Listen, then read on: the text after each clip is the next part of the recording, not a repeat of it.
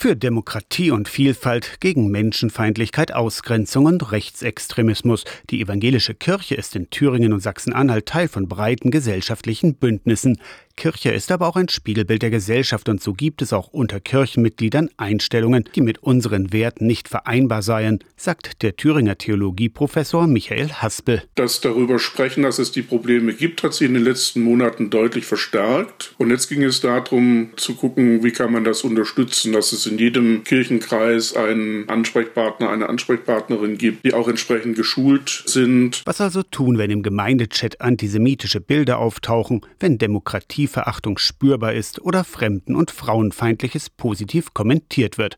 Eine Herausforderung. Wie können wir das Evangelium bezeugen, dass alle Menschen Gottes Ebenbilder sind, deshalb Würde haben und gleich sind, dass alle Menschen von Gott geliebt sind, wenn ein Teil unserer Gemeinden Positionen vertritt, die das in Frage stellen. Auch Korrektur von Falschinformationen aus fragwürdigen Quellen. Nie als Kirche auch dafür einzutreten, ein reales Bild der Welt wahrzunehmen, Fehlurteile, Vorurteile, Falschinformationen auch als solche zu benennen, würde auch dem Auftrag entsprechen, die Wahrheit wird euch frei machen. Am besten im persönlichen Gespräch, findet Theologieprofessor Michael Haspel, auch über Wut und Kränkungen.